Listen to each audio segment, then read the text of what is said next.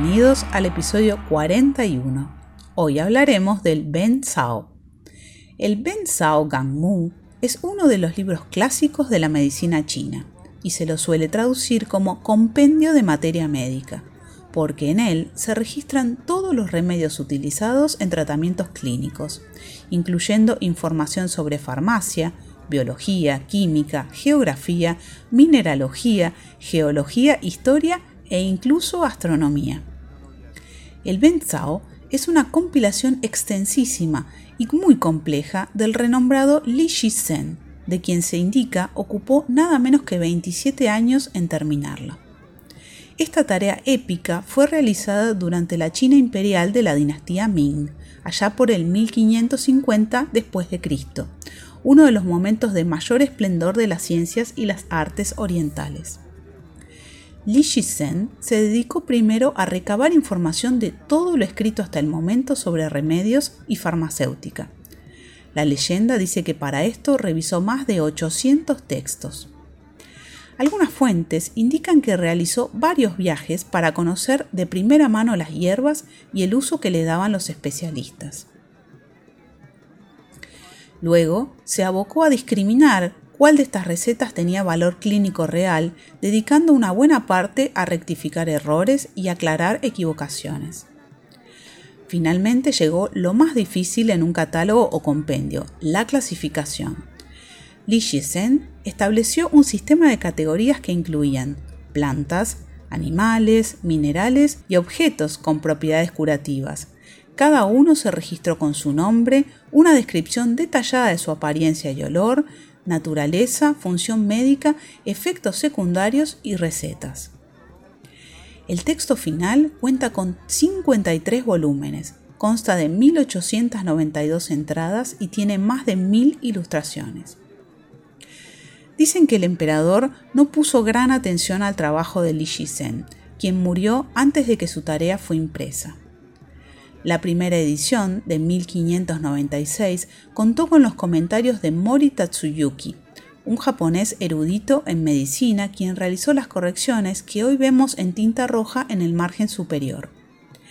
El prólogo, por su parte, es de Wang Shizhen, un prominente hombre de letras e historiador de la dinastía Ming. Si bien algunos especialistas actuales objetan su validez debido a que incluye varios errores propios de la época, la mayoría de los expertos concuerdan que se trata de un texto fundacional de la farmacología moderna y muchas de sus indicaciones se siguen aplicando y enseñando hasta hoy. Algunos de estos recursos chinos fueron tomados por la medicina occidental como el ruibarbo, el hierro para la anemia, el aceite de ricino, el caolín, el acónito, el alcanfor y el cannabis sativa. La hierba mahuang, de la cual se obtiene el alcaloide efedrina, se ha conocido en Occidente gracias a este libro y ha mejorado enormemente el tratamiento de varias enfermedades respiratorias. De la versión traducida directamente del chino al inglés por Bensky, les compartimos esta bella información. Chen Pi, la cáscara seca de la mandarina, tiene propiedades acre, amargo, cálido y aromático. Entra a los meridianos de pulmón, vaso y estómago, donde promueve el flujo del chi y seca la humedad. El sabor acre dispersa el chi estancado, mientras que su calor amargo dispersa el frío y seca la humedad. Por tanto, se conoce como una hierba importante para regular el chi, fortaleciendo el vaso y secando la humedad que causa mala digestión y distensión abdominal. Sería una buena idea sumarla al tecito después del asado, ¿no? Sí, ya sé lo que estarán pensando, que todo esto suena a cuentos chinos, pero entre nosotros les digo, a mí me lo contó Marco Polo.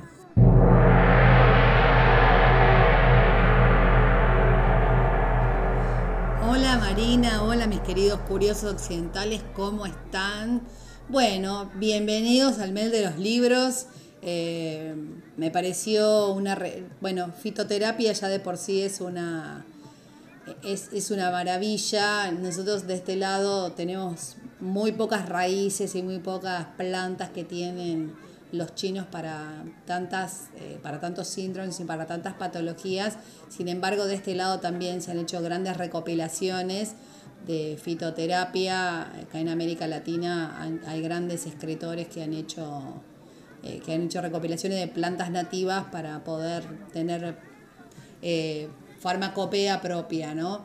Pero más allá de, de, esta maravillosa recopilación de tantos años que este buen hombre se tomó para hacer esta maravilla de 53 tomos, eh, el conocimiento siempre busca el camino para llegar. Así que los recopiladores, estos grandes escritores, son grandes salvadores para nosotros porque nos han ahorrado un montón de trabajo, porque gran parte del conocimiento se transmite de boca en boca.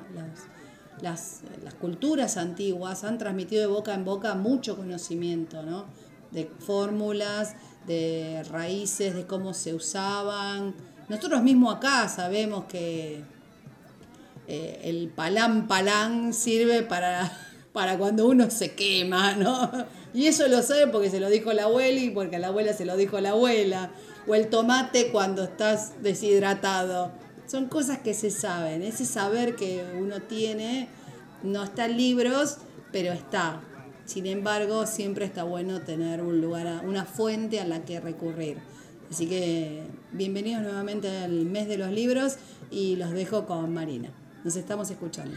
¿Qué tal, Karina? ¿Qué tal a nuestros oyentes? Quería contar que este libro, El Ben Sao, lo podemos ver en, esa edición original que se hizo en 1500, no me acuerdo cuánto.